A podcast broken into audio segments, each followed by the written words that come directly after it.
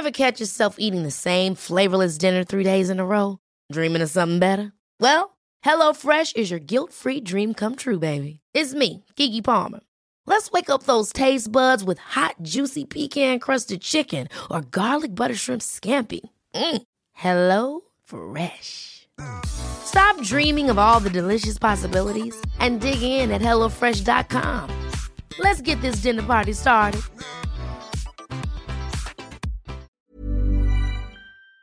El pasado viernes, el Senado de la República aprobó en lo general y en lo particular el dictamen de reforma constitucional en relación al Poder Judicial. Vamos a platicar del tema con el magistrado Ariel Rojas Caballero, director nacional de la Asociación Nacional de Magistrados de Circuito y Jueces de Distrito del Poder Judicial de la Federación. ¿Qué tal, magistrado? Muy buenos días.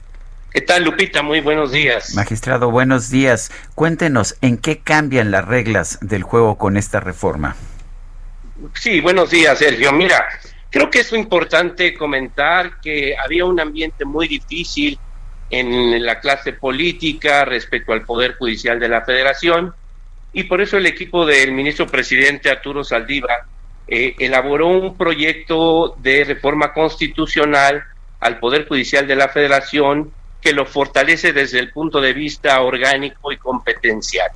Lo más importante que podemos decir es que se va consolidando ya en nuestro derecho constitucional a la Suprema Corte como un tribunal constitucional que se va reservando cada vez menos asuntos para poder incidir más de lleno en la cuestión de la interpretación de esta norma fundamental de la convivencia, que es nuestra constitución, así como de los derechos humanos contemplados en los tratados.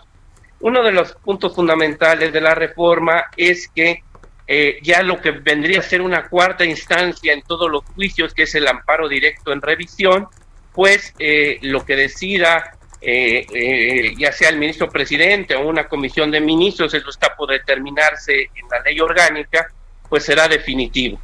De esta manera, va, que es el mayor número de asuntos que llegan a la Corte, y te lo puedo decir, Sergio, que mi experiencia de 25 años en el Poder Judicial de la Federación, en muy pocos casos realmente hay un tema de interpretación constitucional, de violación de derechos humanos. Es simplemente alargar mucho tiempo los litigios, aprovechando esta instancia que estaba previsto, porque anteriormente, contra la decisión de no admitir el amparo directo en revisión, pues procedía una reclamación que también llenaba de trabajo a las salas de la Suprema Corte.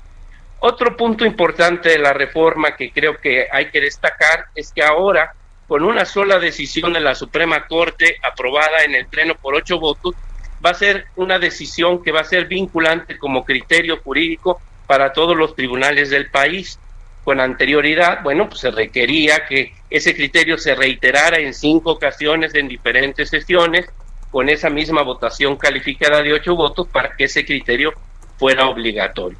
Creo que otra cosa importante, ya desde el punto de vista también ya jurisdiccional, es que se crean los tribunales colegiados de apelación. En materia federal, lo que decide un juez de distrito, un centro, un, un juez adscrito a un centro de justicia penal, pues se iba a un tribunal unitario y era un solo magistrado el que decidía la apelación. La peculiaridad aquí en los asuntos federales es que el Ministerio Público no puede promover amparo y en pocos asuntos hay una víctima que pudiera promover amparo.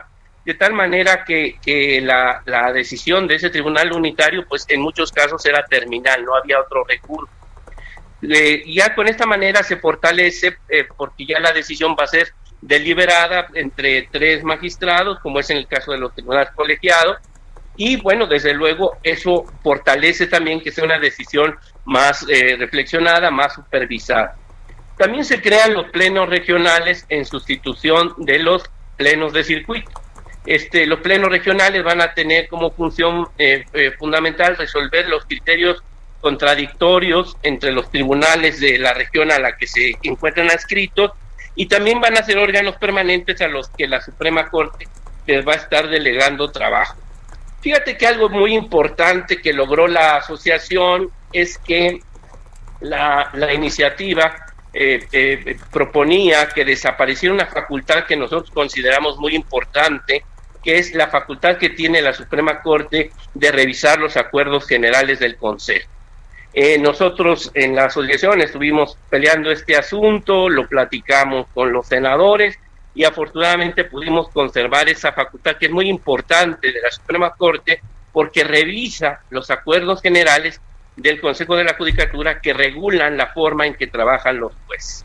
Otro punto importante es que frente a las decisiones del Consejo de la Judicatura, que como ustedes saben es el órgano de administración, vigilancia, disciplina de la carrera judicial, este, pues eh, eh, frente a esas decisiones graves, en particular en contra de jueces y magistrados, como destitución, inhabilitación, de ascripciones, etcétera, pues nosotros no teníamos amparo, no teníamos ningún recurso más que la revisión administrativa. La asociación logró, eh, a través de un trabajo muy serio con los senadores, de participar en el Parlamento abierto, pues que además de que se pudiera plantear cosas de legalidad en esa revisión administrativa, pues se pudiera plantear también la inconstitucionalidad de los acuerdos o de las leyes que, que se aplicaron en ese procedimiento. Es decir, las reglas del amparo las llevamos a esa revisión administrativa. Y otro punto importante que también logró la asociación es que la iniciativa eh, eh, se establecía que el Consejo de la Judicatura Federal podía designar órganos jurisdiccionales para, para conocer de asuntos de importancia social relevantes desde el punto de vista social o de graves violaciones de derechos humanos. Eso se modificó para quedar que el Consejo de la Judicatura lo que puede hacer es concentrar los asuntos pues, de graves violaciones de derechos humanos. Y creo que con eso se resuelve un problema de que se crea una presión desmesurada en un órgano eh, especializado o especial. Este es un panorama así muy eh, rápido de todos los temas que trae la, la reforma. Hay otros temas técnicos que también eh, es importante comentar que había la, en la iniciativa estaba previsto que se acabara lo que se llama como amparo soberanía, eso se conservó. Y bueno, sí se, se limitaron las controversias constitucionales, es decir, cuando hay un juicio entre el municipio y un Estado, entre el municipio y la federación, que se quedara exclusivamente en temas constitucionales, ya no de legalidad. Bueno, este es un panorama, Sergio Lupita, muy rápido de lo, lo que eh, trae la, la reforma y lo que se ajustó en el Senado de la República. Pues es, es, es muy interesante y, y entonces sí son cambios importantes. Sí, yo, yo sí creo que va a haber una, eh, unas consecuencias favorables porque va a despresurizar el trabajo de la Suprema Corte, va a haber otros órganos, los plenos regionales, los tribunales colegiados de apelación. Yo creo que es una reforma que al fin va a ser fortalece al Poder Judicial de la Federación. Claro, faltan las leyes reglamentarias y ahí la asociación está muy pendiente porque siempre hay el riesgo de ataques a la independencia judicial. Tenemos el ofrecimiento de que se nos tomará en cuenta y que esas leyes se harán conforme estándares internacionales, que esa es la preocupación básica de la asociación. Muy bien. Muchísimas gracias, magistrado, por tomar nuestra llamada. Encantado, Sergio, Lupita. Gracias. Buenos días. El magistrado Ariel Rojas Caballero, director nacional de la Asociación Nacional de Magistrados de Circuito y Jueces de Distrito del Poder Judicial de la Federación. Ever catch yourself eating the same flavorless dinner three days in a row? Dreaming of something better? Well, HelloFresh is your guilt-free dream come true, baby. It's me, Kiki Palmer. Let's wake up those taste buds with hot, juicy pecan crusted chicken or garlic butter shrimp scampi. Mm. Hello Fresh. Stop dreaming of all the delicious possibilities and dig in at HelloFresh.com. Let's get this dinner party started.